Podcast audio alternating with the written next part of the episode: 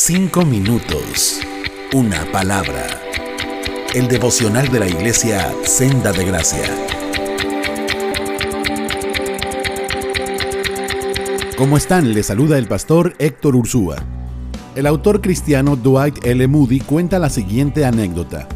Una hija se quejaba con su padre acerca de su vida y cómo las cosas le resultaban tan difíciles. No sabía cómo hacer para seguir adelante y creía que se daría por vencida. Estaba cansada de luchar. Parecía que cuando solucionaba un problema, aparecía otro.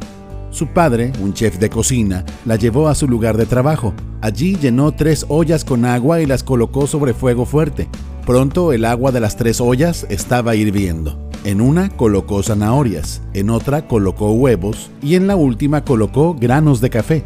Las dejó hervir sin decir palabra. La hija esperó pacientemente preguntándose qué estaría haciendo su padre. A los 20 minutos, el padre apagó el fuego. Sacó las zanahorias y las colocó en un tazón, sacó los huevos y los colocó en otro plato, y finalmente coló el café y lo puso en un tercer recipiente. Mirando a su hija, le dijo, Querida, ¿qué ves? Zanahorias, huevos y café fue su respuesta.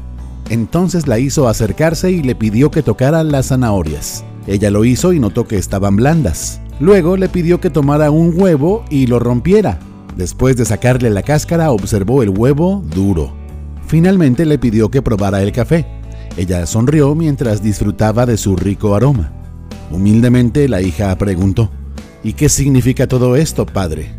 Él le explicó que los tres elementos habían enfrentado la misma adversidad, agua hirviendo, pero que habían reaccionado de forma diferente. La zanahoria llegó al agua dura, pero después de pasar por el agua hirviendo, se había vuelto suave, fácil de deshacer. El huevo, por su parte, había llegado al agua frágil. Su cáscara fina protegía su interior líquido, pero después de estar en el agua hirviendo, su interior se había endurecido. Finalmente, los granos de café eran únicos. Después de estar en agua hirviendo, habían transformado al agua. ¿Cuál eres tú? le preguntó el padre a su hija. Esta anécdota, pues, nos muestra que cuando la adversidad llama a nuestra puerta, podemos responder de diversas formas, pero que invariablemente las aflicciones nos transforman. Como ocurre con una zanahoria, las pruebas pueden ablandarnos si somos excesivamente duros y rígidos. Como ocurre con un huevo en el agua hirviendo, las pruebas pueden fortalecer nuestro corazón débil. Y como el agua a los granos de café, las pruebas pueden conducirnos incluso a transformar la realidad que nos rodea. Las Sagradas Escrituras son amplias en mostrarnos que las pruebas tienen todos estos propósitos y muchos más, que ninguna dificultad o sufrimiento carece de propósito, por lo cual nuestro devocional de hoy no se puede concentrar en una sola palabra, sino en muchas. Y los siguientes textos escogidos pueden darnos una idea de lo que las pruebas han producido, están produciendo o producirán en nosotros.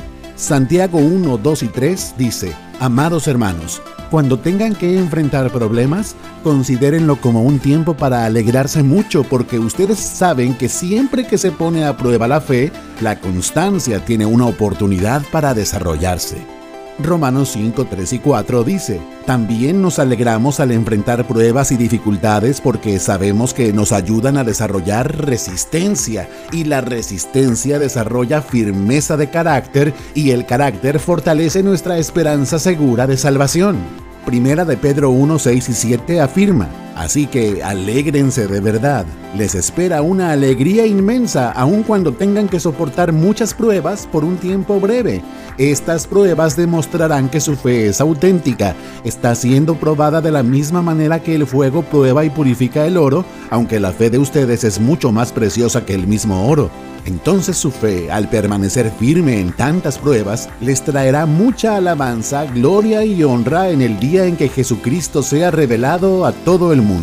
Hechos 14:22 declara, es necesario que a través de muchas tribulaciones entremos en el reino de Dios. Segunda a los Corintios 4:17 dice, nuestras dificultades actuales son pequeñas y no durarán mucho tiempo. Sin embargo, nos producen una gloria que durará para siempre y que es de mucho más peso que las dificultades. Y primera de Pedro 4, 12 y 13 declara, Queridos amigos, no se sorprendan de las pruebas de fuego por las que están atravesando como si algo extraño les sucediera. En cambio, alégrense mucho porque estas pruebas los hacen ser partícipes con Cristo de su sufrimiento para que tengan la inmensa alegría de ver su gloria cuando sea revelada a todo el mundo.